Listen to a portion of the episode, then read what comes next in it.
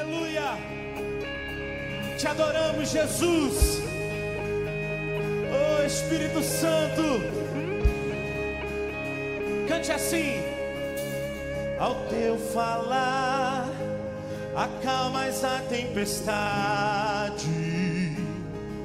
Fala a mim, fala a mim, e as trevas irão fugir. Ao teu tocar, eu sinto o céu na terra.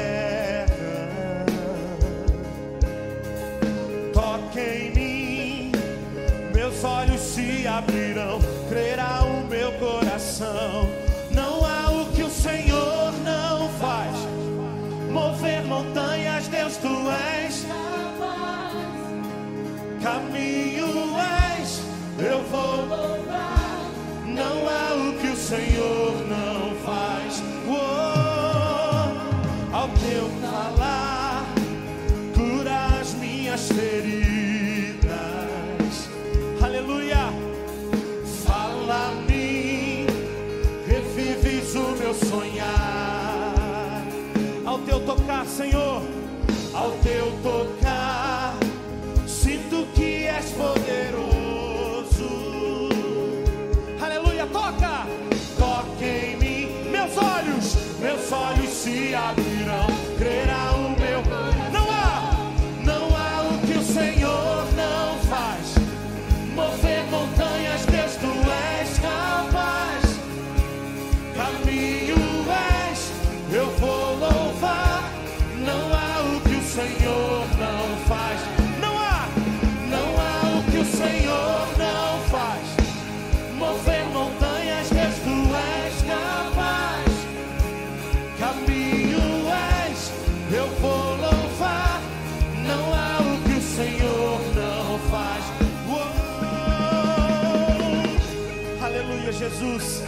Não há nada que o Senhor não possa fazer nas nossas vidas. No Brasil, nós cremos no Teu poder, Senhor. Aleluia. E por isso nós vamos crer, Senhor. Nós vamos crer. Vou crer além do que já criei. Não há outro como o poder de Cristo. A fé virá. Eu digo amém. Não há outro como poder de. Diga isso. Vou crer além do que já criei.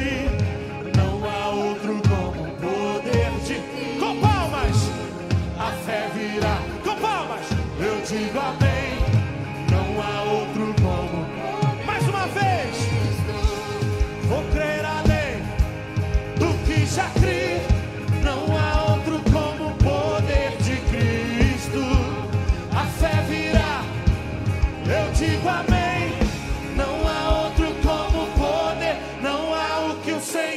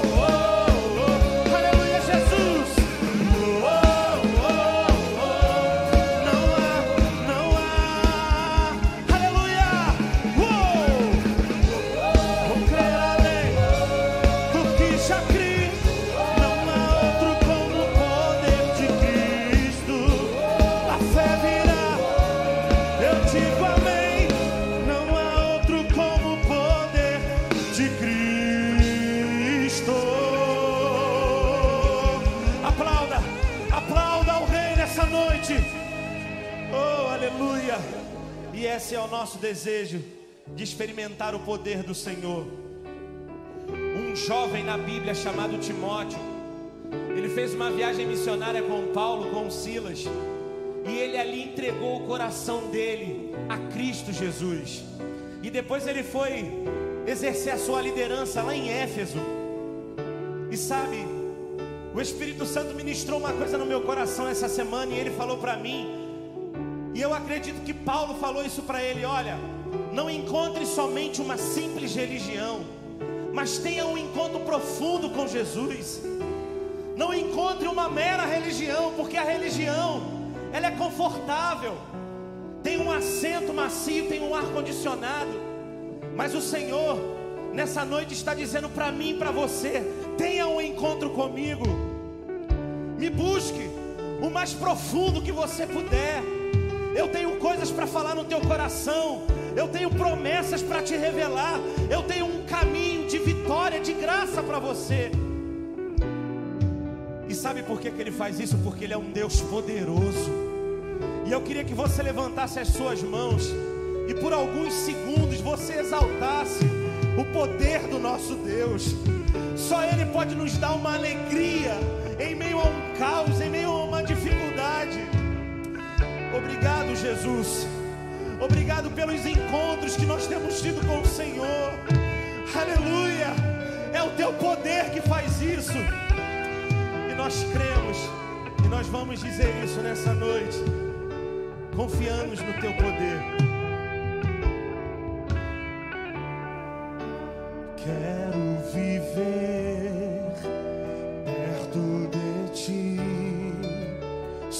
que és real e vives em mim. Quero ouvir anjos cantando em uma só voz. Diga.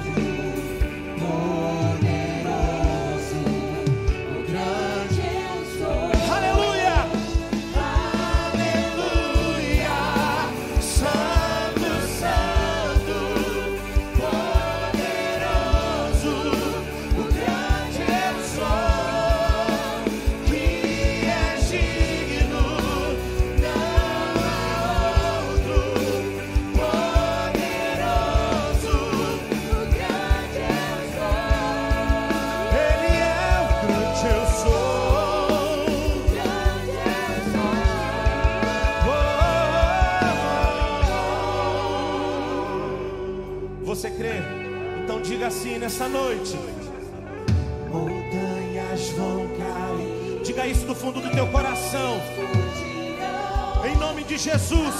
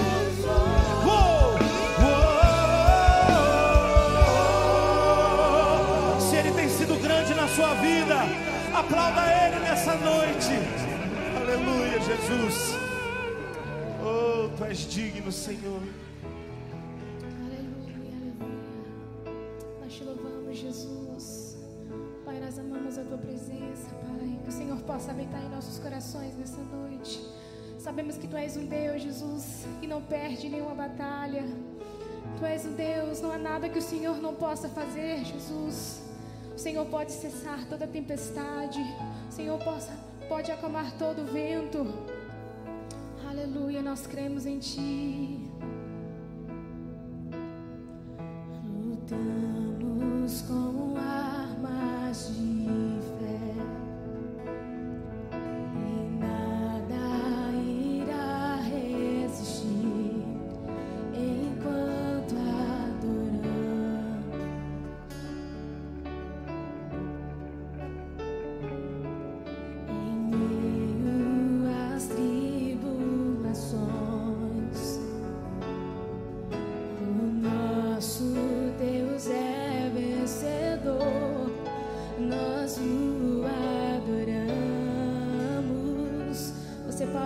pode erguer as suas mãos. Adore a Ele. Vitor.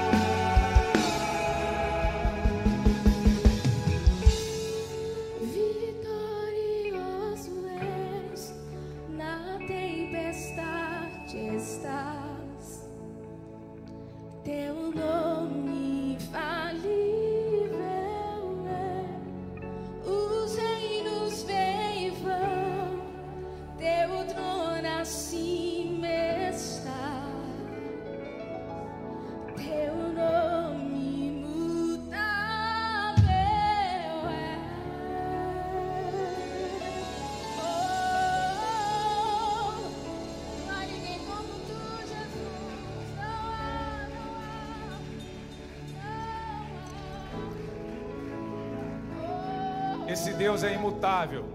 Nós vamos agora, eu quero que você, nesse mesmo espírito, adorando a esse Deus que é imutável, nós vamos fazer uma oração. Nós vamos orar por cura agora. Nós temos feito isso todos esses cultos, porque nós temos visto pessoas que estão doentes, doentes fisicamente, porque foram contagiados pela Covid. Nosso país está passando pela pandemia. E nós vamos orar para que Deus traga cura. A todos que estão no hospital agora, aqueles que estão em casa se recuperando, nós vamos orar para que saiam todos, sejam curados, completamente restaurados. Mas também Há pessoas que estão feridas na alma, doídas, sofridas. Talvez porque perderam alguém que amam, talvez porque alguém que você ama está com alguma enfermidade ou enfermo. Talvez pelo medo, pela ansiedade. Nós vamos orar, porque nosso Deus também trata da nossa alma. Espírito, alma e corpo precisam ser restaurados pelo Senhor. Vamos orar, eu quero que você ponha a mão no seu coração, você está aqui assim. Nós queremos orar, queremos interceder por você. Fiquei sabendo, a Hilary me passou, tem uma família que perdeu alguém, o um ente querido, a Edna. Onde está a Edna? Edna, Deus te abençoe, Edna. Nós vamos orar por você agora, pela sua família, para que Deus conforte. Só o Espírito Santo pode confortar o nosso coração. Luzeni também no YouTube fez um pedido de oração. Nós queremos orar por você. Se você está aqui ou em casa, põe a mão no seu coração. É o sinal da dor da alma que está aqui, né? Às vezes dói aqui, aperta aqui.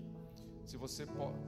Zuleide, né? Zuleide, nós vamos orar também, Zuleide. Eu quero que você, aonde você estiver, a sua família, eu sei que você está em dor. Mas em nome de Jesus, nós cremos num Deus que fez ontem nós cremos num Deus que curou o câncer aqui neste lugar. Nós cremos num Deus que restaurou pessoas que estavam em depressão, estavam próximas da morte. Deus restaurou. Deus tem curado almas, curado vidas. Deus tem feito coisas incríveis. É Ele a glória para Ele.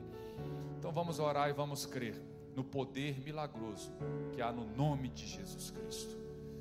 Ore com fé e seja feita conforme a sua fé. Senhor, em nome de Jesus, nós te adoramos nessa noite. Nós louvamos um Deus que é poderoso, um Deus que não mudou, um Deus que continua sendo o mesmo, foi ontem, é hoje, será eternamente. E nós queremos agora, Senhor, clamar a Ti por cura neste lugar. Traz, Senhor, a tua cura, o teu bálsamo sarador. Nós clamamos que o óleo de Gileade passe agora, Senhor, trazendo restauração, trazendo cura sobre as nossas vidas, de todo aquele que está enfermo aqui ou em casa. Nós ordenamos agora, na autoridade do nome de Jesus, toda enfermidade saia, saia dessas vidas, saia desse corpo agora, deixe essas vidas agora, saia em nome de Jesus. Que em nome de Jesus, se há algum espírito de enfermidade, nós repreendemos e expulsamos agora dessas vidas, em nome de Jesus. Que haja restauração e cura completa dessas vidas. Nós oramos agora pela dor da alma, Senhor ou aqueles que perderam ente queridos, Dona Edna, Senhor, toda a sua família, Azuleide, todas as pessoas, Senhor, que de alguma forma estão sofrendo agora por a dor. Pai, traz conforto agora, Espírito Santo.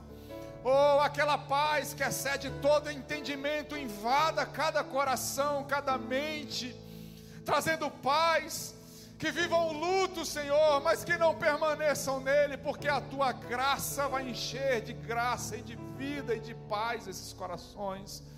Nós oramos e cremos, Pai. Nós pedimos também, Senhor, por aqueles que estão, Senhor, acometidos de ansiedade, de medo, de síndrome do pânico.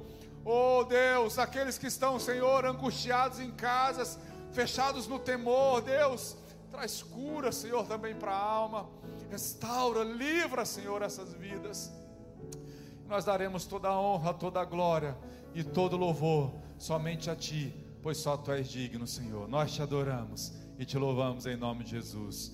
Amém? Amém. Glória a Deus. Pode tomar o seu assento. Nós vamos continuar adorando ao Senhor também. E é o momento de nós adorarmos com as nossas ofertas, com os nossos dízimos e nossas ofertas. Ninguém aqui é constrangido a contribuir, ninguém aqui é constrangido a dar, por favor.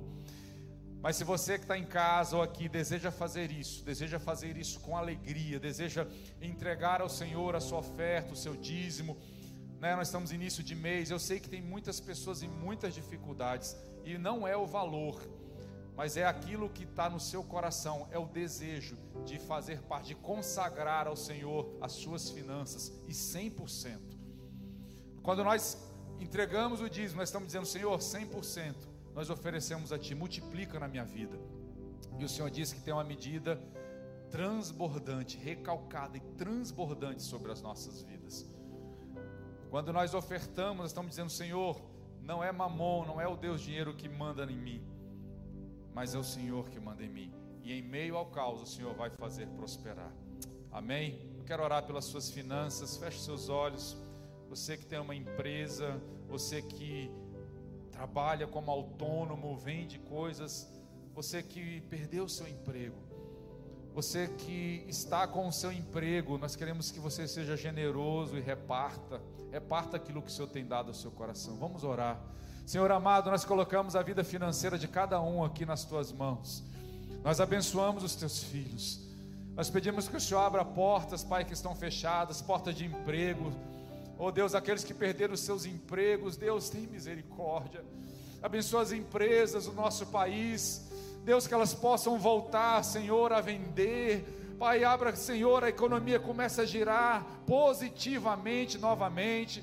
Para que os empresários contratem, oh Pai, possamos entrar num círculo é, virtuoso, Pai, que possa trazer, Senhor, um crescimento para o nosso país, recuperação da economia, recuperação dos empregos. Nós queremos abençoar os teus filhos, Pai. Deus, em nome de Jesus, que haja, Senhor, prosperidade em meio, Senhor, às dificuldades. Que o Senhor supra o pão de cada dia e que ninguém, Senhor, possa mendigar o pão. Pai, abençoa, Senhor, os teus filhos que têm, que estão com a mesa farta, que possam ser generosos, possam compartilhar aquilo que têm com aqueles que não têm. E o seu nome seja glorificado nessa noite, em nome de Jesus. Amém. Vamos louvar ao Senhor.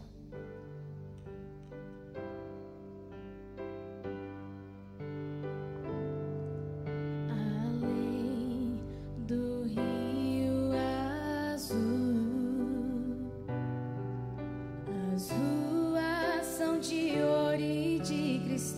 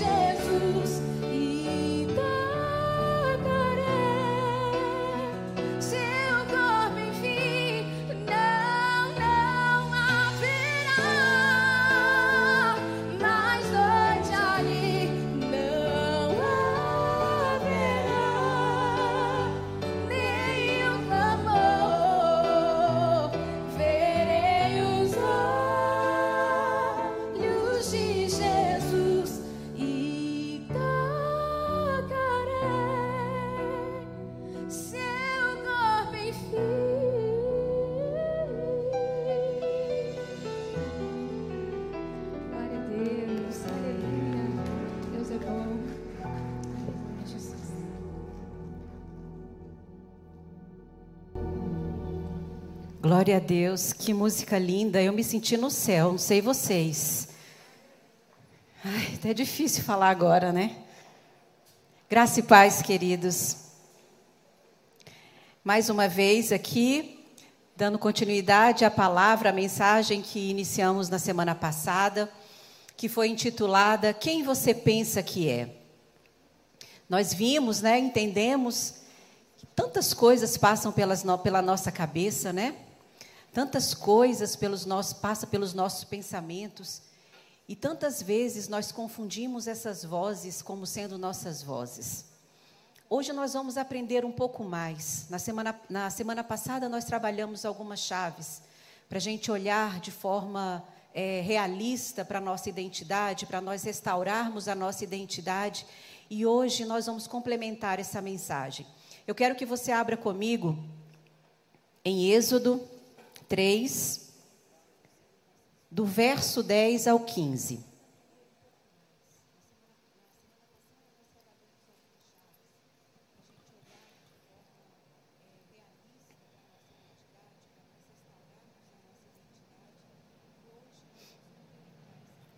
O verso 10 diz o seguinte: Vá, pois, agora, eu o envio ao Faraó para tirar do Egito o meu povo, os israelitas. Moisés, porém, respondeu a Deus: Quem sou eu para apresentar-me ao Faraó e tirar os israelitas do Egito? Deus afirmou: Eu estarei com você. Esta é a prova de que sou eu quem o envia. Quando você tirar o povo do Egito, vocês prestarão culto a Deus neste monte. Moisés perguntou: quando eu chegar diante dos israelitas e lhes disser: O Deus dos seus antepassados me enviou a vocês, e eles me perguntarem: Qual é o nome dele? Que, que lhes direi? Disse Deus a Moisés: Eu sou o que sou. É isto que você dirá aos israelitas: Eu sou, eu sou, me enviou a vocês.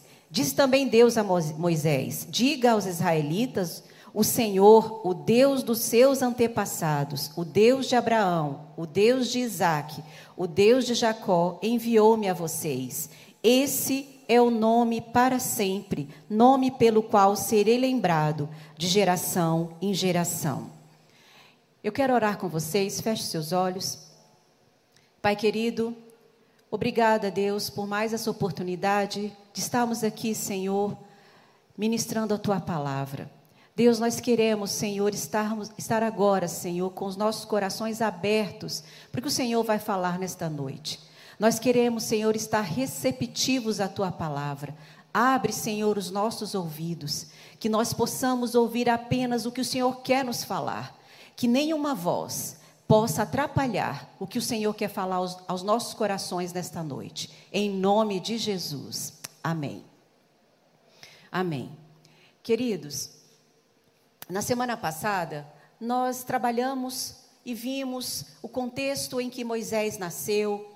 Ele nasceu em um contexto muito difícil, ele nasceu num contexto de escravidão. Ele tinha uma mente é, inicialmente de escravo, ele foi ali resgatado é, pela filha do Faraó, mas ele também já tinha vivido algum tempo com sua mãe.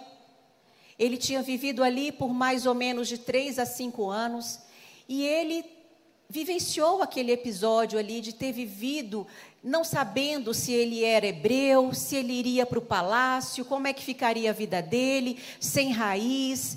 Imagine como estava a alma de Moisés. E ele foi para o palácio, e como eu falei na semana passada, ele vivia sentimentos muito paradoxais.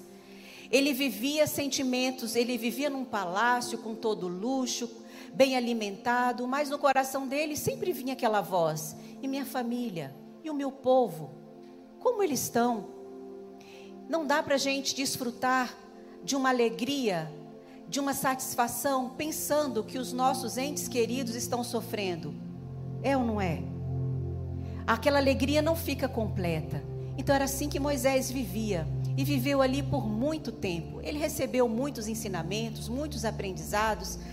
Ali aquela cultura egípcia era rica e ele pôde experimentar dessa cultura. Ele aprendeu muito, mas em seu coração havia essa marca. Ele não tinha raiz, ele não tinha um pai. Ele, na verdade, era um órfão. Ele tinha um pai legítimo, mas não podia viver com ele. Ele era ele vivia no palácio, mas o seu povo vivia escravizado. E um dia, imagino eu aqui, que ele naquele momento de tantas incertezas e conflitos, ele vê uma injustiça com o seu povo e resolve matar um egípcio. Só que os, os hebreus viram que ele, mata, que ele matou os egípcios. E no dia seguinte, que ele estava lá, é, e os dois hebreus estavam brigando, ele quis apaziguar os dois e ele falou: Quem é que colocou vocês, você aqui para ser o nosso julgador? Você vai fazer como você fez ontem, matando um egípcio? Moisés caiu a ficha. Eu não sou reconhecido como um povo, como fazendo parte do meu povo. E naquele momento ele sentiu medo e fugiu. O faraó ficou sabendo também e ele teve que fugir. E a Bíblia conta que ele foi para um deserto. Incrível que todo momento em que uma pessoa vai para o deserto, no deserto as coisas não são tão fáceis. No deserto é um momento de processo, é um momento de aprendizado, é um momento em que você está ali numa, numa terra que não dá muito, uma terra árida.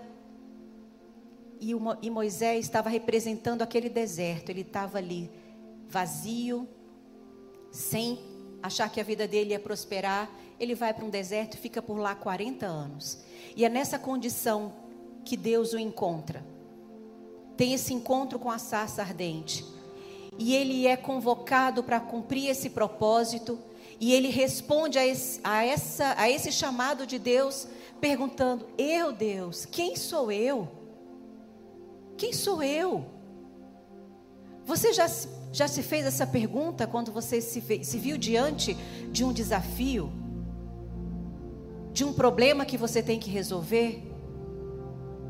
Muitos de nós, sim vem essa pergunta, e é nesse momento em que nós somos desafiados, em que nós somos colocados em situação não tão confortável, é que vêm os pensamentos perturbadores que nos culpam, que nos julgam, que nos condenam e que nos fazem sentir a pior pessoa do mundo.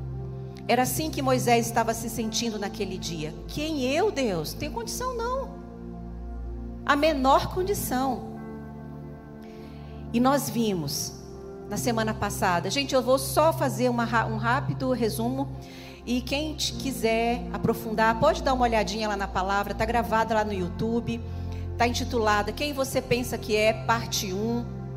Lá você vai é, ouvir como eu destrinchei as duas chaves, e você pode é, meditar nessa palavra para você ver a continuidade, mas hoje a gente não tem muito tempo de focar e ficar voltando no que nós falamos na semana passada.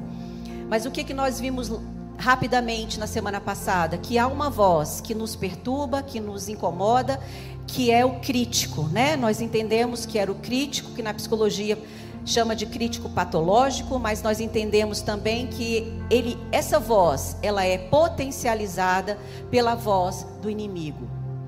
O inimigo, ele tem a única missão dele é roubar, matar e nos destruir.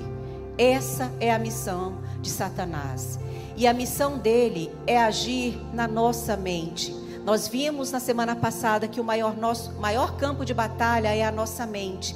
É ali que ele trava as nossas maiores batalhas. Porque o inimigo, gente, ele conhece as nossas fraquezas, conhece as nossas dores, conhece onde a gente sofre e onde dói. E é ali que ele vai ficar martelando e falando e potencializando a voz do crítico. E ele usa uma estratégia que é o engano e três enganos que a gente acredita que é verdade sobre a nossa identidade. Primeiro engano, que ele faz a gente acreditar: você é o que você faz. Queridos, você não é o que você faz. Na nossa vida, no nosso cotidiano, nós fomos ensinados e culturalmente tudo o que você faz tem valor. E se você não faz, não tem valor. E isso foi muito, muito bem explicado naquela parábola do filho pródigo. Um filho se sentia servo, ele servia, e o filho que saiu, que pediu a sua herança para desfrutar, mesmo com seu pai vivo, ele viu que ele é, usou tudo, gastou, e ele, ele quando chegou e estava lá comendo comida de porcos, ele pensou: eu vou para a casa do meu pai, porque lá eu vou pedir para eu trabalhar para ele, porque lá os, os, os, empregados do meu pai são, são bem cuidados, ele trata bem. Ele, ele era filho, mas ele não se via nessa condição. E quando ele chegou lá, e o pai dele fez uma festa, colocou um anel no dedo dele, colocou uma capa, fez uma festa para ele, ele ficou surpreso, porque ele não se sentia filho. Da mesma forma, o filho que ficou, o filho que ficou falou para o pai, ficou indignado. Por que, que o pai fez uma festa para o filho que foi tão ingrato? Que foi embora, que gastou o dinheiro, que não teve, é, não honrou o seu pai. E o pai falou para ele: Filho, tudo que eu tenho aqui é seu. Tudo que eu tenho aqui é seu. O que, que a gente entende naquela parábola do filho pródigo? Nenhum dos dois filhos se sentia filho. E muitos de nós só acreditamos que nós somos alguma coisa quando fazemos algo. E esse é um grande engano. Você não é o que você faz. Amém? Você é o que você é, a sua essência, você é singular, você é especial, você foi criado por Deus, Deus te deu dons, Deus te deu talentos, Deus te deu e olhou para você e falou: Olha, eu estou fazendo a Sara aqui, que linda, minha filha. E aí, quando eu coloco Sara, coloco o seu nome. Então, você não é o que você faz. O segundo engano, você é o que você tem. Essa também é uma grande mentira que, o, que Satanás nos aporrinha o tempo inteiro na nossa cabeça. E principalmente porque é o valor deste mundo. É o valor deste mundo. Aqui neste mundo nós temos valor se nós temos. O ser é melhor, é, você, se você tem, você se sente. Não é assim? Quando você olha uma pessoa que é bem sucedida, que é bem vestida, como é que você olha para essa pessoa? Ô oh, Senhor, senta aqui, tem o primeiro lugar. Se tem um mendigo, um maltrapilho, como é que você olha? Já olha com desprezo. Você não é o que você tem. Eu lembro muito, muito bem da minha época de adolescência. Aqui ninguém, quase ninguém vai lembrar. É, na escola, quem tinha lugar era quem tinha uma mochila da Company. Algum dinossauro aqui? Mochila da Company? Mochila da Company e um tênis Headley, que nada mais é que um conga muito feio, mas era tinha a marca Headley. E eu eu tenho uma irmã gêmea, então eu fiz do que, o que pude. Eu quero um Headley, eu quero, mochila da Company eu não tive não, mas o Headley eu tive. Então, eu tinha sorte que eu tinha irmã gêmea, então eu tenho irmã gêmea, então eu comprei um minha mãe me deu um preto e deu para minha irmã, e minha tia deu para minha irmã um bege. Então a gente podia trocar. Um dia um bege, marrom, então me sentia porque eu tinha um Headley. Isso é uma mentira que vai nos colocando. Hoje eu não sei, talvez é o tipo de celular que você tem que pode gerar isso em você. Eu tenho isso. Ou é o carro, ou a casa que você mora. Esse é um grande engano. O seu valor não está no que você tem. Amém? O seu valor está no que você é. O terceiro engano, você é o seu erro. Queridos, o inimigo, ele é mestre em nos lembrar o tempo todo que a gente erra. Se a gente fracassa em uma área, ele vai chamar você é um fracassado. E ali o seu erro vira um rótulo, eu sou um fracasso. E o que eu quero dizer para você, você tem que odiar odiar e repudiar o pecado e se arrepender logo desse pecado, mas não te odiar, não odiar você. Amém? São esses três enganos da identidade que o inimigo vai ali, ó, como uma cunha, ficar batendo ali na sua mente. E aí vem os pensamentos que vão te perturbar, que vão potencializar a voz desse crítico. Nós vimos na semana passada que a primeira chave para você ter uma, uma identidade restaurada é você identificar essas vozes. Identificar o que, que ela fala para você. Ela fala para você que você não é nada? O conteúdo dessas vozes é sobre o, o seu valor? Ou é o conteúdo dessas vozes é sobre o seu desempenho? Então é nisso que você precisa estar atento para você identificar a voz do crítico. E aí nós trabalhamos e conversamos onde ele se origina, mas hoje nós não vamos falar sobre isso. A segunda chave, restaure a sua identidade. E nós a gente pôde destrinchar aqui versículos que comprovam quem eu sou e quem você é em Cristo. Que essas verdades que estão na palavra, elas precisam ser impressas na nossa alma, para que a gente acredite nelas e vire uma chave. Vire uma chave. Eu estava até comentando no café da manhã hoje com o Fábio, por que é tão difícil virar essa chave da identidade? Porque há uma, um pensamento em algumas escolas que diz o seguinte: quando você está vivendo uma situação, uma cultura, por exemplo, vou dar um exemplo: quando você vive é, escravizado ou de alguma forma é, sofrendo algum tipo de injustiça. E aí você olha para aquela pessoa que está te, te, sendo injusta com você, você olha e fala, como ele é injusto, se eu tivesse no lugar dele eu não faria isso, eu seria, seria mais justa. Mas o, o, que, o que tem sido comprovado é que a cultura, é o nosso paradigma, ele é mudado quando a gente muda de status quo. Se eu saio da figura de empregado e passo para patrão, eu vou agir como meu patrão agia comigo. Vocês acreditam nisso? É uma chave que muda na hora, muda rapidamente. E nós estávamos comentando isso sobre ideologia, sobre sobre direita e esquerda, e nesse, nesse, nessa, nessa conversa eu pensei, por que, que a chave da identidade não é mudada instantaneamente quando a gente sai de uma, de uma pessoa que é criatura de Deus e passa a ser filho de Deus, e essa chave não muda rápido. E a gente conversando, a gente chegou à conclusão: nós precisamos de fé. Para essa chave mudar, nós precisamos ter uma fé inabalável. Porque se eu passasse de criatura para filha de Deus e fosse morar num palácio e eu visse o meu pai sentado num trono, tendo seus serviçais e eu tendo todo o acesso ao que o meu pai tem, aos bens, ao que ele poderia me proporcionar, em nenhum momento eu teria dúvida, falar: "Não, eu não mereço. Não, eu não posso". Seria assim?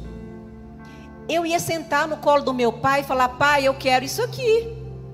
Eu, eu não ia nem pedir, eu ia, aquilo que é dele é meu, concordam?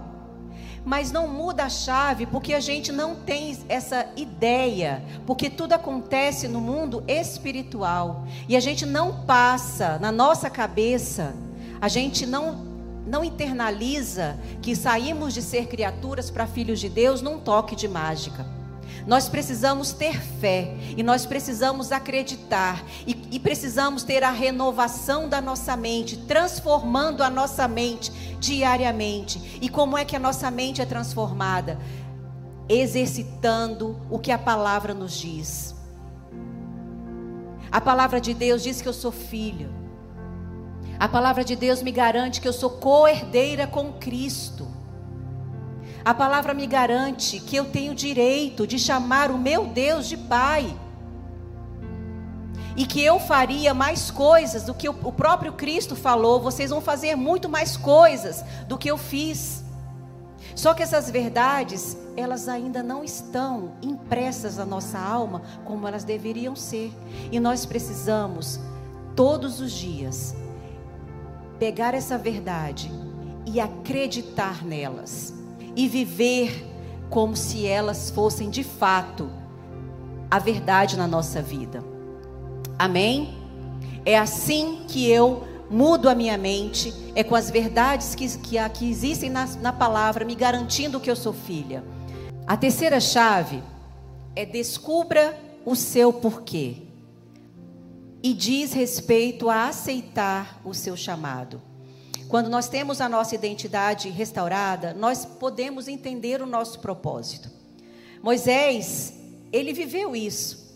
Assim, quando, quando ele entendeu que não era ele que iria fazer com o povo, que ele poderia acreditar no Deus Todo-Poderoso, que era ele quem ia fazer por ele, que era Deus que iria salvar aquele povo, ele estava sendo só o representante ali de Deus naquele momento. Ele cumpriu o propósito. E como nós vimos na semana passada, Moisés não se via como libertador, mas Deus o via como libertador. O que que Deus tem pensado a seu respeito hoje? Você sabe por que que você veio a esse mundo? Por que que você nasceu no Brasil? Por que que você tem os seus pais? Por que que você nasceu nessa, em Brasília e está no núcleo bandeirante? Em algum momento você já, se, já parou para pensar sobre essas questões? Queridos, na nossa vida nada acontece por acaso. Moisés, ele não foi, ele não participou desse processo todo por uma coincidência. Deus tinha um plano para salvar o povo do cativeiro. Deus tinha um plano para sal, salvar aquele povo. E ele contou com Moisés. O que eu entendo, e eu quero que você entenda nesta noite, que Deus tem um plano para cada um de nós, tem um plano para mim e para você, e Ele está lá contando comigo e com você, para que esse plano seja desenvolvido. Ele tem um propósito maior na minha e na sua vida. Tem uma, uma frase que eu gosto muito, que é do Nietzsche, que diz o seguinte: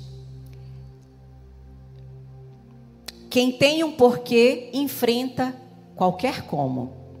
A vida está repleta de oportunidades para dotá-lo de sentido. Moisés ele recebeu um chamado, ele recebeu um porquê, um propósito.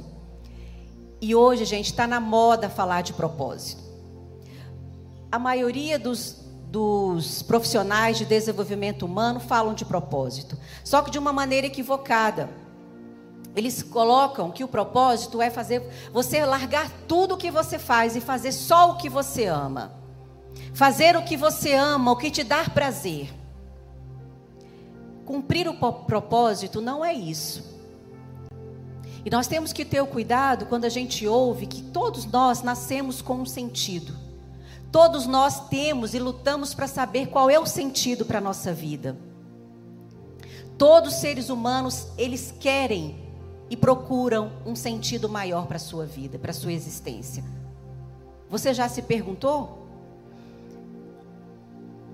E nós temos que ter o cuidado quando a gente ouve que todos nós temos um propósito, nós temos que lutar para saber qual é o nosso propósito, nós temos que fazer o que a gente gosta. A gente tem que ter o cuidado e equilíbrio. Que eu vi, vi muitas pessoas falarem para mim, inclusive na clínica psicológica, falando assim para mim: Sara, eu não, o que eu faço não me dá prazer, eu não amo. E eu estou pensando em largar. Eu não nasci para ser funcionária pública. Eu quero montar um restaurante, eu tenho prazer, eu amo fazer comida. Nada contra quem faz isso e que de fato é esse é o propósito. Mas tem que de fato considerar se ela gosta de fazer comida só para o final de semana, para os seus amigos, para os seus familiares, ou de fato ela quer saber de gestão, porque fazer comida é diferente de gerir uma empresa, concordam? Quem é quem, quem vai deixar um emprego público para ser um gourmet, ele tem que gerenciar um restaurante, ele tem que entender que ele vai, ele vai trabalhar quando todos estão se divertindo, sim ou não? É. Então ele tem que entender se de fato ele ama fazer comida para o resto da vida dele, ter isso como um propósito de vida, que ele quer apresentar novos sabores para outras pessoas, tudo bem, é isso que ele nasceu para fazer. Mas se ele tiver dificuldade para gerenciar, uma equipe, se ele não tiver é, habilidade com finanças, também não vai dar conta. E ele vai ter que entender que não é o que ele ama. Então, o que eu entendo, gente, a gente não pode nem para o extremo de largar tudo para fazer o que ama e nem ficar num lugar onde você também não está fazendo algo que você foi feito para fazer. É a mesma coisa da gente dar banho no bebê e aí acabar o banho e jogar tudo fora, o bebê e a água. Em vez de jogar a água fora, joga o bebê e a água tudo, tudo, tudo junto. Então a gente tem que ter cuidado. Joga a água fora e deixa o bebê, ok? Entenda qual é o seu propósito. Tem tudo a ver com suas habilidades e com seus dons. Vitor Franco, é, Vitor Franco é um autor da logoterapia, um psiquiatra, que ele ficou quatro anos num campo de concentração. E ele entendeu, e ele já tinha trabalhado, ele já tinha desenvolvido a teoria da logoterapia e ele pôde constatar na prática essa teoria nos campos de concentração. E ele entendeu que quando a pessoa, mesmo passando por um sofrimento, de um campo de concentração, privado de tudo, quando ele, ele pensava em algo maior, que ele pensava em algo mais para fazer ali, para quando saísse do campo de concentração, ou se ele pensasse em encontrar o, o seu amor, ele tinha mais energia e muitas vezes não morria no campo de concentração. Qual é a ideia dele? Que você, por meio é, de um sentido, a sua vida passa a, a ter, a ser mais equilibrada, você passa a ser mais centrado e a sua vida tem muitos mais ganhos. E aí o que ele constata que você pode encontrar sentido no, mesmo nas dificuldades. Então, Moisés ele foi comissionado para cumprir um propósito. Ele não se sentia adequado, mas a partir do momento que sua identidade foi restaurada, ele entendeu que Deus não estava tirando ali para só satisfazer e tirar aquela, aquele conflito interno que ele estava vivendo da alma dele. Que ele não tinha raiz, que ele era um órfão, que ele tinha passado por muitas situações difíceis. Ele não estava ali só para resolver o problema do Moisés. Ele estava ali para restaurar Moisés, para Moisés salvar o povo. E o que a gente precisa entender, que Deus quer fazer a mesma coisa conosco. Que o nosso propósito tem muito mais a ver com o outro do que com a gente mesmo. E você pode estar se perguntando, Sara, eu não faço a menor ideia do que, que eu nasci, do que, que eu, do que, que eu nasci, o que, que eu, o que, que eu preciso fazer, do qual que é o propósito da minha vida, eu não faço a menor ideia. E eu vou te dar um, dois personagens bíblicos para te dar um conselho de fazer o que eles fizeram e você certamente vai cumprir o propósito. Se você conhece a história de José, José era um sonhador. Ele teve dois sonhos e nesses sonhos ele via os irmãos e o pai dele prostrado aos pés dele. O que comunicava que ele teria uma posição de destaque. Não é isso que esses sonhos comunicavam? Então, só que não foi isso que aconteceu. Ele foi vendido pelos irmãos, ele foi vendido como escravo. E o que eu aprendo com José? Ele não ficou olhando, ai, coitadinho de mim, ai, porque meus irmãos me venderam, ai, que, ó vida, ó céus, por que, que aconteceu isso comigo? Ele tinha habilidade de administrar, o que, que ele fez? Ele começou a administrar a casa de Potifar, ele se destacou. Depois teve aquele problema, né, com a Potifona, e aí o que, que ele fez? Teve que foi preso. Podia falar, de novo, Deus, o senhor está de marcação com a minha cara, não é possível. Olha, eu, quando eu pensei que eu estava bem lá administrando a casa do Potifar, e agora eu vou para a prisão. Não, o que, que ele fez na prisão? Ele foi lá, ele arregaçou as mangas, ele botou ordem lá na, na prisão. Fez já a escala de quem ia tomar banho primeiro, de quem ia comer, já começou a administrar. Ele usou seus dons, usou seus talentos ali naquela hora. Ninguém pediu para ele. Queridos, o propósito de Deus foi cumprido na vida de José. Ele também não caiu de paraquedas naquela situação. Não foi coincidência. José, ele tinha um, Deus tinha um plano com José, tinha tudo arquitetado. E José, ele simplesmente falou: Eu faço pelo meu Deus. Ele não caiu na tentação com a Potifone, porque ele falou: Não, não é justo com o meu Deus. E ele fez tudo com excelência, usou as habilidades dele, fez tudo e ele acabou cumprindo o propósito dele. Davi, queridos, Davi era o último, nem o pai dele lembrou dele, gente. Nem o pai dele lembrou dele na hora que Samuel foi lá para ungir. E os historiadores contam que nem, nem Davi, ninguém ficou sabendo que Davi foi ungido a rei. Que falaram no ouvido, que Samuel falou no ouvido dele. Ele sabia que ele seria rei, mas o que aconteceu? Depois que ele foi ungido rei, o que ele continuou a fazer? Pastorear ovelhas. Ele pastoreou ovelhas e fazia isso muito bem. Tanto é que ele matou um urso, matou um leão. Depois que, que aconteceu com ele? Ele foi lá levar o lanche para os irmãos dele. Queridos, eu ouvi um pastor dizendo que se tinha o, é, o pai de Davi é Jessé, não é isso?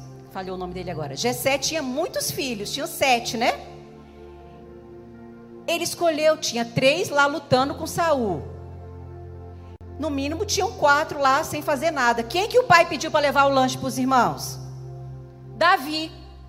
Ou seja, Davi estava disponível, já, Davi não reclamava, Davi fazia tudo com excelência. Tudo com excelência. E ele foi fazendo tudo até matar o gigante, ele cumpriu o propósito. O que eu entendo, para se você não sabe qual é o seu propósito, utilize seus dons, utilize suas habilidades e você vai entender e com a sua identidade restaurada, você vai entender o seu porquê. Amém? A próxima chave. A próxima chave que eu quero dar para vocês é calar as vozes do passado. Queridos, as vozes do passado também atormentavam Moisés. E nós já falamos muito sobre isso.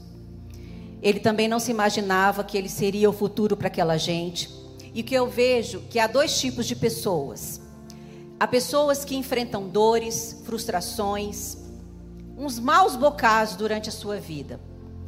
Só que elas é, escolhem um caminho de decidir seguir em frente. Não ficam olhando para o passado e pelas coisas que elas não conquistaram e não tiveram.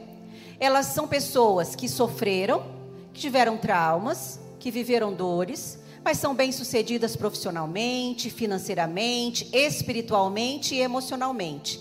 E tem um grupo de pessoas que vivem as mesmas do, vivem dores, fracassos, desilusões, traumas, muitas dores na sua história e que não conseguem se desvencilhar do passado. O passado aprisiona a alma. E eu vejo em muitos momentos, é como se a pessoa que vive no passado estivesse dentro de uma prisão, como se fosse aqui o aquário do, da bateria, vive numa prisão, aprisionada mesmo da sua vida, só que a porta está aberta.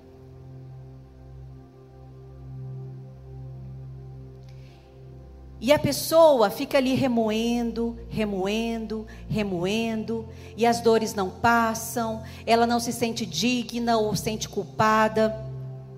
Eu tenho um caso de uma pessoa há muitos anos que eu conheci, um jovem, que ele levou um fora da namorada quando ele tinha 16 anos. E quando eu o conheci, ele tinha 24, 25. E ele não conseguia se dar bem, não conseguia que nenhum relacionamento dele prosperasse. E esse relacionamento, os relacionamentos, ele traía as meninas e ele não e não entendia por que, que ele fazia aquilo. E aí nós conversamos. É, hoje ele está casado, bem, mas o que, que ele entendeu no processo? Ele tinha uma mágoa, uma dor tão grande da menina que terminou com ele. Ele sentiu tão rejeitado e abandonado que antes que ele fizesse Antes que alguém fizesse com ele de novo, o que, que ele fazia? Ele fazia com as meninas. Ele revidava. E ele sofria com essa situação. Ele só conseguiu sair dessa situação quando ele deixou o passado onde ele deve estar no passado. Vocês veem um carro, sabe o tamanho do para-brisa? Você sabe o tamanho? É grandão, não é? E o tamanho do retrovisor? Bem pequenininho. O que, que isso comunica para a gente? Nós temos um, um campo enorme para a gente olhar para frente, para o presente, para o futuro. E o retrovisor, ele é um guia. Ah, tem um carro ali, ali, eu vou aprendendo ali, não posso virar porque tem um carro. É um aprendizado. Ele não é para parar e aprisionar ninguém. Amém? O passado é para ficar no passado. Moisés ficou no deserto por 40 anos aprisionado, a sua alma aprisionada porque ele não conseguia se desvencilhar do passado.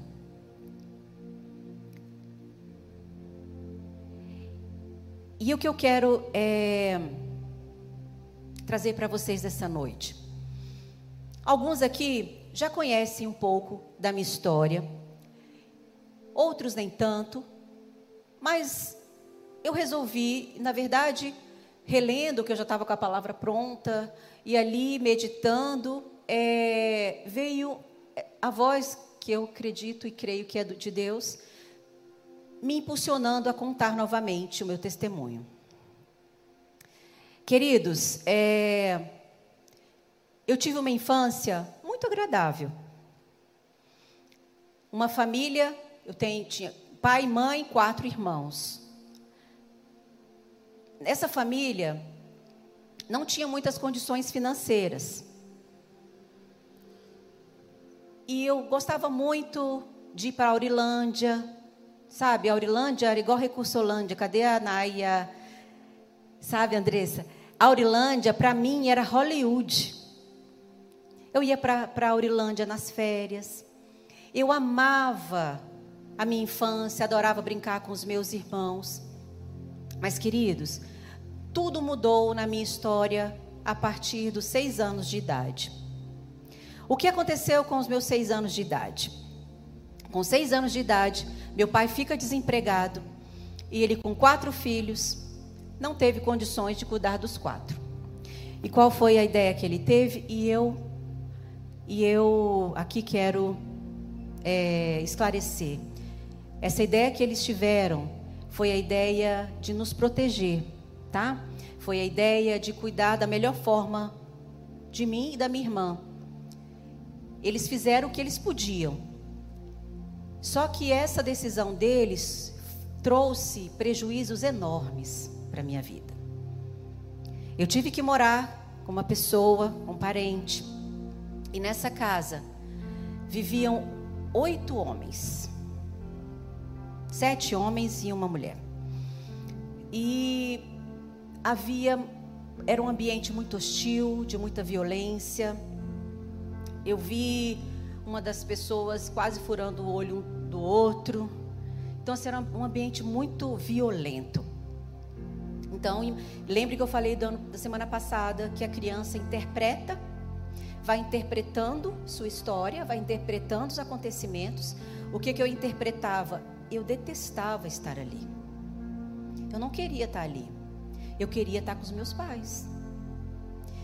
E foi ali que eu comecei a não gostar mais de domingo. Porque domingo eu passava os finais de semana com os meus pais e domingo era o dia que ele levava a gente para casa dessa pessoa. E quando eu cheguei, e domingo para mim, eu já começava o domingo, eu já começava aquela tristeza no meu coração. E eu creio que nosso, a nossa personalidade ela é formada até os sete anos de idade. E eu acredito que essa essa história, essa situação marcou a minha vida profundamente. Ali eu fiquei mais retraída, eu fiquei mais triste. É, as pessoas olhavam e falavam: tem uma tristeza no olhar dessas duas meninas. E ali é, houve também uma situação de abuso. E a, a é, Pessoas que acreditam quando uma pessoa sofre qualquer tipo de abuso, seja ela psicológico, sexual, físico, a sua identidade ela é deformada. E ali naquele, naquele episódio ali, é, a minha identidade foi deformada, ficou distorcida. E a partir daquele momento, e não foram, não foi muito tempo, foi um ano, mas bastou esse ano para repercutir na minha história inteira. Depois eu voltei a morar com os meus pais. E aos 16 anos, Uma, eu tive uma, uma perda também muito significativa que foi uma avó, que eu amava muito, a avó materna, e ela morreu num acidente de carro. E foi muito doloroso, ela ficou seis meses no hospital e ela acabou falecendo, mas foi uma perda bem difícil, porque foi com ela que eu aprendi a amar a Jesus. Eu entendi que ela, ela era a pessoa que eu que era mais parecida com Cristo que eu já conheci na minha vida. O nome dela era Leontina e o apelido dela era Zinha, então nós a chamávamos de vovozinha. Então ela é a pessoa mais doce que eu, que eu conheci na minha vida. E aos 13 anos eu perco a vovozinha. É, se não bastasse essa perda, foi bem dolorosa, bem difícil. Aos 16 anos, é, minha mãe, com 36 anos, morre afogada no rio Araguaia. Essa perda foi extremamente difícil. Imagine se você com 16 anos. Muitos dizem é natural, é muito mais difícil a mãe perder um filho.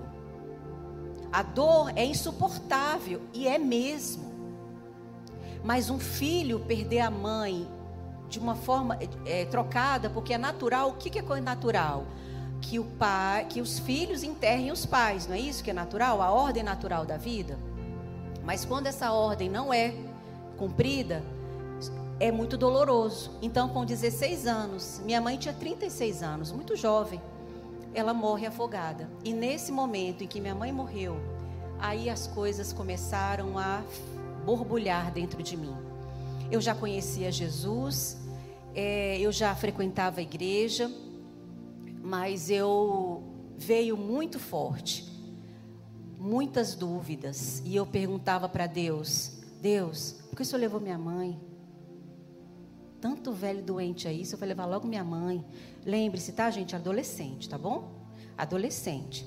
Então eu falava, Deus, e eu, eu passava por situações tão delicadas, porque eu tinha que fazer trabalho na escola e muitas vezes eu ia para casa de amigas e quando eu via a família, mãe, filho, aquilo era como se estivesse me destruindo.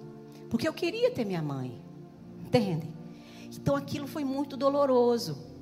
Só que o que, que eu fiz? Eu fui criando algumas é, barreiras para me proteger. Porque a gente precisa sobreviver e a gente vai criando barreiras. Então eu fui criando barreiras. Primeiro, eu não queria que ninguém me visse como uma coitadinha. Não quero que ninguém me veja como coitadinha. Eu nunca fui dessa de colocar de vítima ou vida aos céus, não. Bora, tem que fazer um bora. Então, é, é coitadinha, coitadinha, não. Então, vamos lá. Então comecei a levantar um monte de barreiras, um monte de muros, na verdade. Um monte de muros. O muro da autossuficiência, o muro de achar que problemas com figuras de autoridade, problemas de insubmissão. É, foi crescendo dentro de mim um sentimento de que eu não suportava injustiça. Dentro de mim foi nascendo uma raiva que eu não entendia de onde que vinha. Então eu tinha resposta para tudo. Então bastava alguém falar alguma coisa para mim que eu não gostasse, eu. Então sabe como flecha? Eu.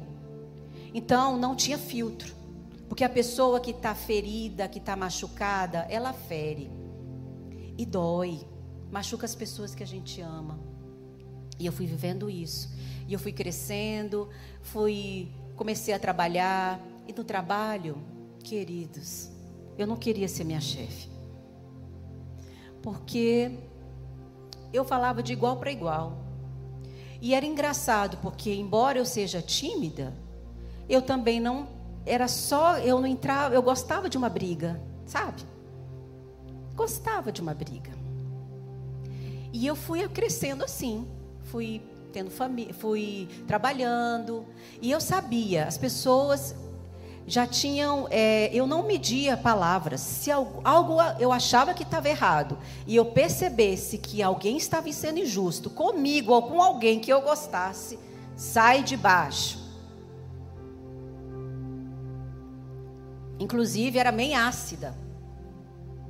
E eu falava que eu não precisava. Tem muita gente que fala, ai gente, eu queria falar, ter as respostas na ponta da língua como você tem. Eu falei, eu quero engolir as respostas, eu quero pegar a palavra de volta, porque depois que as palavras são como flash, depois que elas são ditas, ficam difíceis de a gente to, tomá-la de volta, é difícil. Então, tive esse problema, foi uma barreira, foi uma, uma defesa que eu criei. E o que, que aconteceu? Essas barreiras, é, essas, essas é, mecanismos de sobrevivência que eu desenvolvi, eles foram dando conta da minha vida. Eu fui dando conta da minha vida tendo eles, sabe? Eu casei. E lembra que toda vez que a gente fala sobre testemunho de casais, que a gente fala que nós somos dois Ds dominantes? Pois é, eu só não tenho tamanho. Mas eu tenho resposta, eu não tenho medo de enfrentar uma briga. Pode ser o marido, pode ser o pai, pode ser quem for, né? Eu não tinha. Então, pense se o Fábio sofreu. Perdão, amor. Já pedi. O Fábio sofreu porque eu não tinha papa na língua. Então, se ele falava que era do jeito dele, eu falava, tem que ser do meu. Por que, que tem que ser do seu? Não, de jeito nenhum. Imagine conviver com uma pessoa assim, não deve ser fácil, não. Nós dois, tá? Não vou aliviar do Fábio, não. Nós dois. Nós crescemos juntos. Então, é, não é fácil lidar com, com pessoas que são ácidas, com pessoas que são feridas, com pessoas que vão trazendo dentro. Porque quando a gente casa, a gente leva uma mochila. Eu levei uma mochila e o Fábio também trouxe uma mochila. E na minha mochila tinha muito peso. Tinha muito peso extra, desnecessário, que eu não precisava ter levado. Mas eu levei. E queridos, essa mochila, ela degringolou foi o, o ápice, foi em 2008. 2008. Foi ali, num momento em que nós estávamos fazendo um curso para casais, para cuidar do nosso relacionamento, para restaurar muitas coisas, e foi ali que eu ouvi de um pastor que o problema não era o que eu estava levando, A, B ou C dos problemas que a gente levava, que o problema era eu. E quando ele falou aquilo para mim, foi como se ele tivesse me dado um tiro. Sabe aquelas metralhadoras que, que um tiro vai um monte de bala? Aquela. E aquela hora que ele falou aquilo, pense como eu queria responder. Eu? Eu sou o problema? O Fábio faz isso, isso, isso, isso. Fulano faz isso, isso, isso. E eu que sou o problema? E ele, com a cara mais lavada, falava: Sim. E eu tive vontade de voar no pescoço daquele pastor. Mas eu respeitava, ele é um pastor, né? Eu tive vontade. Queridos, a partir daquele momento, todas as minhas barreiras, tudo que me protegia foi ao chão. Ruiu de uma maneira assustadora. E coincidiu que eu tinha saído de um trabalho, tinha pedido demissão, estava grávida. O cenário era um dos difíceis. E ali eu comecei a fazer uma busca. Eu falei, ah, o problema sou eu? Ele falou, é você é muito ferida, você precisa de cura. Aí eu falei, quem fere? Quem fere? Aí ele, Sara, vamos olhar para você? Você precisa de cura. E aquele, aquilo que ele foi falando, Sara, você precisa de cura. Sara, você precisa de cura. Só que ele falou, Sara, você precisa de cura e foi embora não tratou de mim, não me ajudou nesse processo. E como as coisas comigo acontecem dessa forma, deve ter um porquê, porque nada é coincidência. Lá fui eu, atrás. Todo livro que eu tinha, que eu via que era cura, eu comprava e lia. Todo curso que era de restauração, eu fazia. Tudo eu entrava. É para ser curado? Então agora eu vou. Comecei a entrar no, participar de um grupo de restauração. Fazíamos esse encontro semanalmente. Teve um relato que eu falei: eu quero ser curada. Eu decido, eu não quero mais viver assim. E eu lembro dos relatos que eu escrevia nos livros, nos, nos inventários que a gente tinha que fazer avaliação. E eu via, eu falei, meu Deus. Eu escrevia aquilo e chorava e falava: Deus, eu não posso ser mais assim, eu não posso mais ferir as pessoas, eu não posso carregar esse passado aqui de dor nas minhas costas, eu não quero mais ter essa mochila pesada aqui nas minhas costas. Eu decido acabar com isso. Eu quero aprender com o passado, mas ele eu quero deixar ele lá no passado, que é o lugar dele. E eu fiz essa decisão, queridos, foi a melhor decisão que eu fiz em toda a minha vida. Eu não posso dizer para vocês que foi, um, que foi um período fácil, não. Foi um processo doloroso, foi um processo desgastante, foi um processo que exigiu muita responsabilidade de mim, porque não dava mais para eu atribuir culpa a ninguém. A única responsável pela minha vida era eu mesma. Não importa, eu aprendi aquela frase de Sartre, João Paul Sartre, não importa o que a vida fez com você, importa o que você vai fazer com o que a vida fez com você. Então eu tenho a decisão, eu tenho a saída, eu posso escolher um caminho diferente. Queridos, eu, eu peguei aquilo e eu falei, agora, nem que seja para mostrar para esse pastor. A motivação inicialmente estava errada. Nem que seja para mostrar para esse pastor, mas eu vou ser curada. Queridos, doeu muito, mas foi a melhor decisão que eu fiz na minha vida. Eu não, eu estava lembrando hoje dos sentimentos que eu cultivava dentro de mim, eram muito nocivos, eram muito difíceis, muito ruins. E eu fui olhando e hoje, à tarde, eu falei: Deus, muito obrigada. Muito obrigada, porque isso é só uma história. Isso agora é só um testemunho. Isso já não dói mais no meu peito. Eu não tenho mais raiva. Eu não tenho vontade de matar ninguém. Eu não tenho vontade de me vingar de ninguém. Agora, o que eu passei nesse processo, eu tive que perdoar muita gente. Eu tive que perdoar muita gente. Porque no processo de deixar o passado no passado, tem que, tem que exercer o perdão. E você também precisa se perdoar perdoar você mesmo e pedir perdão para as pessoas que você também fez sofrer. É um processo sem volta. É o caminho de cura, é o caminho de libertação, é o perdão. Perdoar quem te feriu, perdoar a circunstância que você viveu, perdoar até mesmo, eu tive, gente, isso pode parecer até presunção, mas eu tive que perdoar o próprio Deus. E nos momentos que eu passei, desse, desse momento de restauração, de ministração, em que Deus falava comigo, em que eu era movida para viver esses processos e olhar e perdoar e experimentar Jesus naquelas dores que eu vivi. Eu passei por uma experiência linda de uma ministração e eu vivenciei as dores que eu vivenciei, mas eu pude experimentar Jesus olhando para mim em cada situação que eu estava vivendo. Queridos, é lindo. É lindo decidir isso e viver esse processo. Um processo de deixar o passado, perdoar e falar: Deus, ok. Se eu pudesse escolher, eu acho que eu escolheria diferente, mas eu não posso. As circunstâncias a gente não pode escolher. Mas o que eu quero hoje com esse testemunho que eu estou dizendo para vocês sobre a minha história, que foi bem breve, tem muitos detalhes, mas não dá tempo. O que eu quero dizer para você? Hoje eu quero te fazer um convite para você fazer as pazes com o seu passado. Eu quero te fazer um convite e agora eu quero que você se coloque de pé.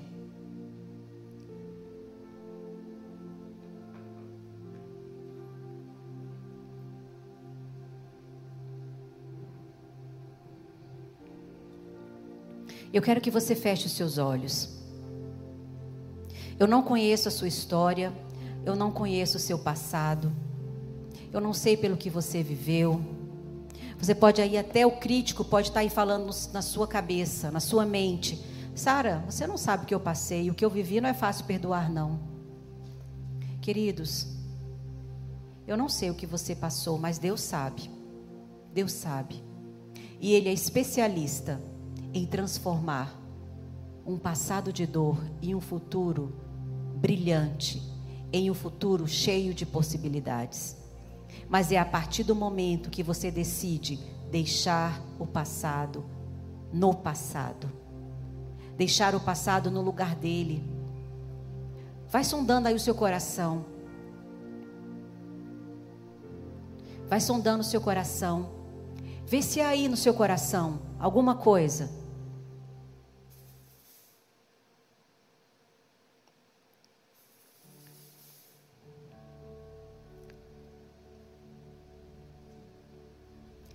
E assim como nós fizemos na semana passada, eu quero agora te dizer que Jesus, quando ele morreu por nós ali na cruz, ele sofreu tudo o que a gente precisava sofrer.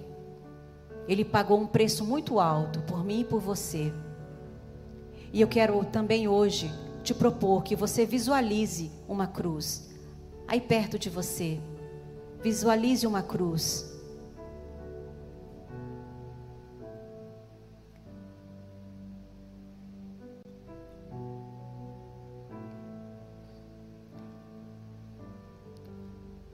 Vai falando aí para Deus. O que é que doeu? O que, é que foi difícil? Que ainda dói hoje? Que você não tem conseguido deixar no passado? E talvez até hoje você até pensou que tivesse deixado. Eu também achei que eu tivesse deixado meu passado no passado. Mas demorou mais de 20 anos para entender que tinha muita coisa que eu não tinha deixado no passado. Muitos sentimentos que foram construídos, muitas sensações que eu tinha eram em relação ao meu passado.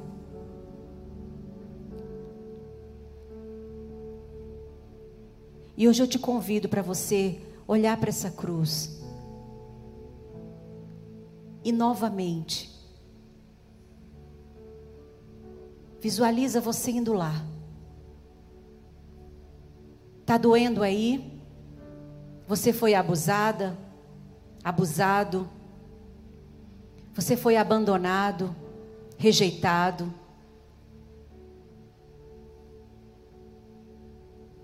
Você passou por perdas, perdeu pessoas queridas, entes queridos. Você sofreu com o divórcio dos seus pais.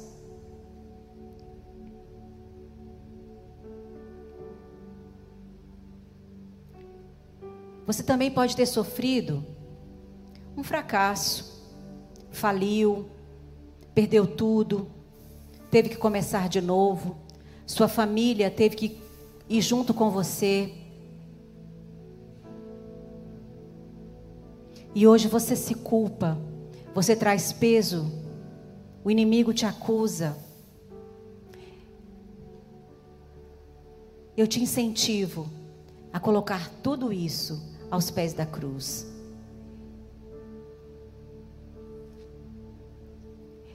É o melhor lugar para colocar as nossas dores.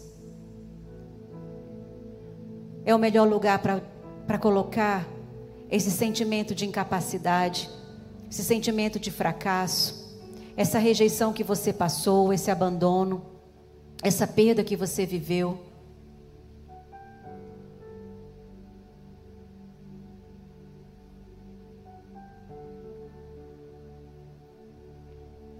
E você hoje pode experimentar Jesus. Você pode experimentar o que Jesus tem para você. Na palavra de Deus diz, ele nos garante que ele tem vida plena e abundante para nós uma vida plena e abundante. Você pode tomar posse dessa vida plena e abundante a partir das decisões que você tomar hoje, se responsabilizar.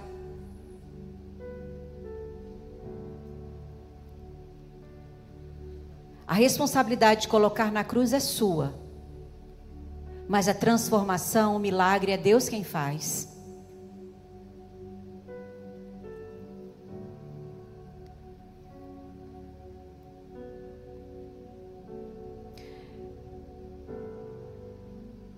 Decida hoje ter a sua identidade restaurada. Decida entender qual o sentido para a sua vida.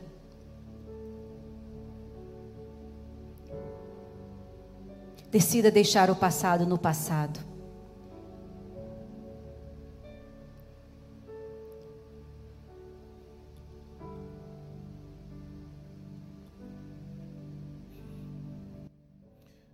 Glória a Deus. Com seus olhos fechados, você que está em casa também, nós queremos orar por você. Nós queremos fazer duas orações hoje. A primeira oração para aqueles que entenderam essa palavra. E essa palavra trouxe a necessidade urgente de transformação. Nós temos esse acordo entre nós de falar aqui no púlpito e agora até para a internet, de toda a nossa vida. Nós não somos super-heróis. Nós tivemos uma história, a história de doída. Dez anos muito difíceis de relacionamento. Mas quando Jesus transforma, Ele muda. Nós vivemos também, fizemos esse mês 20 anos de casados, vivemos 10 anos, os melhores anos da nossa vida. Porque Deus transformou a mim, transformou a Sara, foi Jesus, e Ele pode fazer com você. Ele pode fazer com você, Ele quer fazer com você. Ele quer transformar a sua história. Ele disse: Eu vim para que tenham vida e vida em abundância.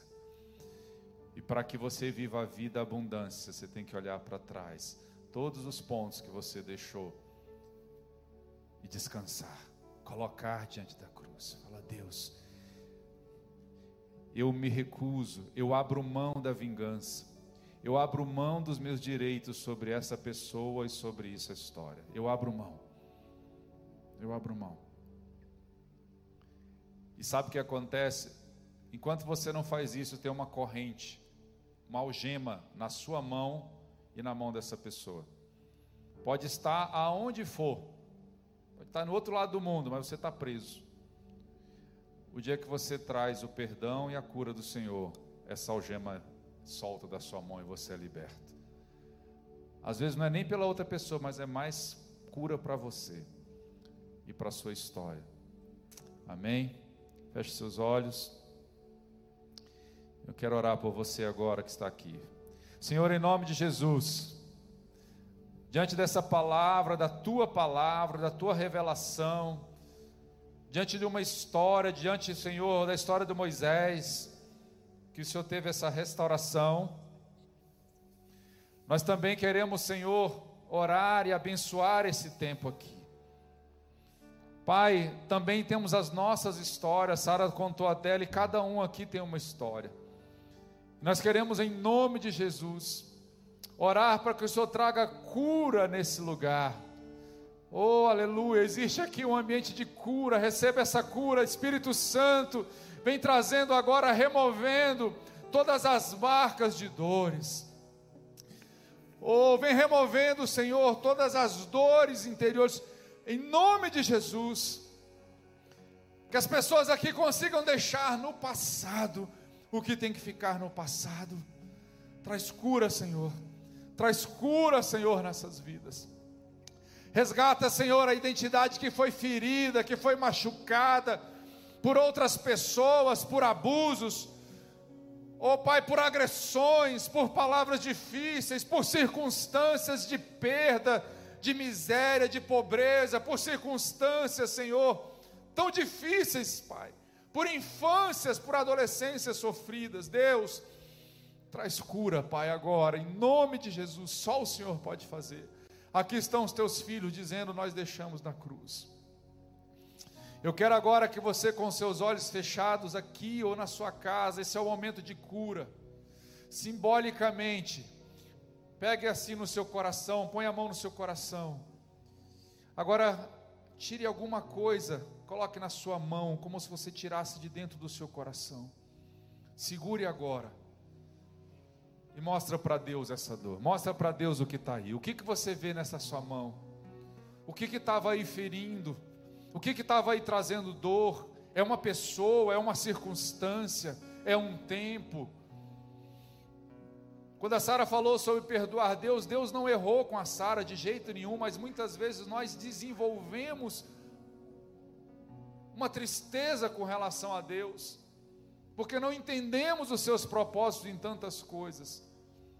Talvez o que você olha aí é Deus, talvez você precise falar: Deus, me perdoa, Pai, por ter olhado para essa forma, mas agora, em nome de Jesus, pega isso que está na sua mão e estende para Deus, leva para Deus agora, coloca, leva para cima, diz: Deus, Agora, em nome de Jesus, eu deixo nas tuas mãos. Eu entrego a ti, Senhor. Eu entrego a ti, Senhor. Eu entrego a ti, Pai. Não é mais meu. Eu abro mão. Eu abro mão da vingança. Eu abro mão dessa história. Eu abro mão dessa dor. Eu abro mão desse sentimento. Eu abro mão agora. Eu deixo em ti agora. Eu entrego a ti. Oh, faz aquilo que o Senhor quiser fazer, trata da forma que o Senhor quiser tratar, mas não é mais meu. Em nome de Jesus. E agora, abra sua mão, abra sua mão estendida para Ele, e receba agora do Senhor tudo novo. Receba um coração novo. Oh, recebe agora a cura. Recebe sentimentos novos Recebe agora a cura, o perdão, uma restauração. Receba agora do Senhor. Abraça e coloca no seu coração agora, vai. Coloca no seu peito e diz: Eu recebo tudo que o Senhor tem para mim. Eu recebo tudo que o Senhor planejou para mim. Eu recebo a tua vontade para mim. Eu recebo a tua cura para mim. Eu recebo, Senhor, uma nova história para mim. Eu recebo novas páginas que vão ser escritas agora a quatro mãos, as minhas e as suas. Oh, eu destruo agora esses muros que me separavam. Eu agora me entrego totalmente em cura ao Senhor. Aleluia! Aleluia! Receba essa cura. Receba esse novo tempo. Receba, Senhor, agora em nome de Jesus. Oh, dá um brado de vitória. Obrigado, Jesus. Fala, obrigado, Jesus. Eu sou curado. Eu sou restaurado pelo teu poder. Pelo teu poder eu recebo essa cura. Eu recebo essa restauração. Em nome de Jesus. Em nome de Jesus. Oh, o que Deus está fazendo aqui é lindo. Eu sei que está fazendo isso em casa. Eu sei que vai se espalhar por onde esse vídeo for. Momento de cura e de restauração. Mas eu queria agora também fazer um segundo, uma segunda oração. Eu queria orar por você que veio aqui ou que está em casa. Todo esse processo de cura na vida da Sara, na nossa vida, na nossa história, tem um nome: Jesus Cristo. Não foi a religião, não foi a placa dessa igreja, não foi esse prédio, nada disso. Nada disso tem poder, não importa a sua religião. Só tem uma pessoa que pode fazer isso, e o nome dele é Jesus Cristo. Ele sofreu as dores na cruz para te trazer cura. Ele sofreu a rejeição para te fazer de você um vencedor. E a palavra de Deus diz: se com o coração você crê e com a boca você confessar, então você será salvo. Talvez você está aqui, ou aí na internet, ou em casa e você nunca confessou Jesus, nunca disse: Senhor, eu te recebo como meu Senhor e meu Salvador. Entra na minha vida, perdoa os meus pecados, cura minha alma e faz tudo de novo. Se você nunca fez isso e deseja fazer isso nessa noite, se você está aqui, eu quero que você levante sua mão, que eu quero orar por você. Alguém aqui quer fazer? Deus te abençoe, Deus te abençoe. Deus te abençoe. Mas alguém quer fazer isso nessa noite? Essa é uma noite de cura. Essa é uma noite de um novo começo. Nós vamos orar por você. Eu um dia fiz isso, eu um dia levantei a minha mão, eu um dia eu disse, eu quero receber. Senhor, me perdoa dos meus pecados. Me perdoa, Senhor. Me dá uma nova história, me dá um novo começo. Faz isso de novo em mim. Se você está fazendo isso, eu queria te convidar, deixa eu orar por você. Você pode vir aqui à frente, você que levantou a sua mão. Vem cá, deixa eu orar por você. Vem cá, querida, vem cá. Deixa eu orar por você. Oh, amém. Fique aí, fique aqui, aqui, vem cá, vem cá. Aí onde você está, vem cá, seja bem-vindo, seja bem-vindo, vem cá. Há mais alguém, seja bem-vindo, seja bem-vinda, seja bem-vinda. Nós temos quatro mulheres aí, eu não sei quantos saem em casa, eu sei que já tem conversões na internet também, há pessoas que se converteram. Se você está em casa e você deseja fazer isso também, como essas mulheres estão fazendo, como essas pessoas estão fazendo aqui na frente. Eu quero que você aí na sua casa, escreva aí nos comentários do YouTube, eu recebo Jesus, eu quero, eu entrego a minha vida. Escreva um comentário da sua mão. Tem um, um QR Code aí, tem um telefone, mande um WhatsApp. Nós queremos orar por você aí na sua casa também. Vocês estão aqui na frente, feche seus olhos. O Senhor Jesus ele que gerou isso no seu coração. Você também, mais uma vida, vem cá, vem cá, Deus te abençoe. O Senhor que gerou no seu coração esse sentimento de dizer: Eu preciso do perdão, eu preciso de cura, eu preciso de um novo começo, eu preciso ser restaurado. Se você está sentindo isso, talvez porque você passou por esse lugar de dor, de cura, o Senhor Jesus, Ele está aqui para te dar uma nova história, um novo começo. Feche seus olhos e orem comigo. Repitam comigo. Vocês estão aqui na frente, você que está em casa também. Repita comigo. Senhor Jesus, eu reconheço que sou pecador e que preciso do teu perdão e da tua cura. Eu te recebo nessa noite como meu Senhor e como meu Salvador. Transforma a minha vida me dá um novo começo, novas páginas. Eu abro mão do meu passado, da minha história de dor, e recebo agora uma nova história de cura e restauração em Ti. Cura minha casa, cura minha família, me dá um novo coração, e eu nunca mais serei o mesmo para a tua glória, em nome de Jesus. Amém? Ei, olha para mim aqui, vocês estão aqui na frente. A Bíblia diz que quando alguém faz o que vocês estão fazendo aqui, há uma festa no céu. Eu imagino que tem uma tremenda festa. Se tem uma festa lá, há uma festa aqui também. Olha a sua nova família aí, olha para trás, olha para trás. Sejam bem-vindos. Deus abençoe o que vocês fizeram. Vocês receberam Jesus, não é uma nova religião, é Jesus Cristo. E Ele vai te dar uma nova história, um novo começo.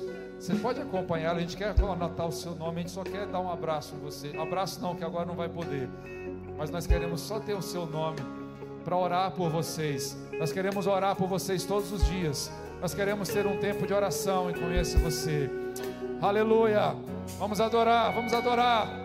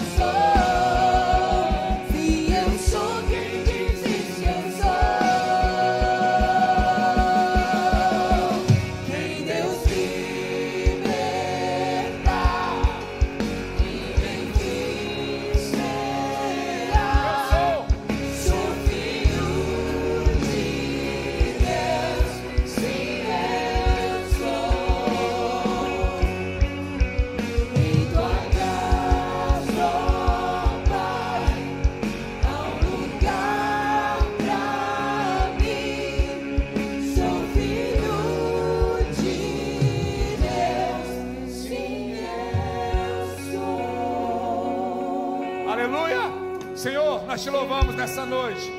Nós te agradecemos, Pai, por esse tempo tão precioso, pela tua palavra, por esse louvor, Pai, pelas curas, pelas revelações, pelas transformações. Nós te louvamos, Senhor. Te agradecemos profundamente pela tua mão, pelo teu poder, pela tua cura.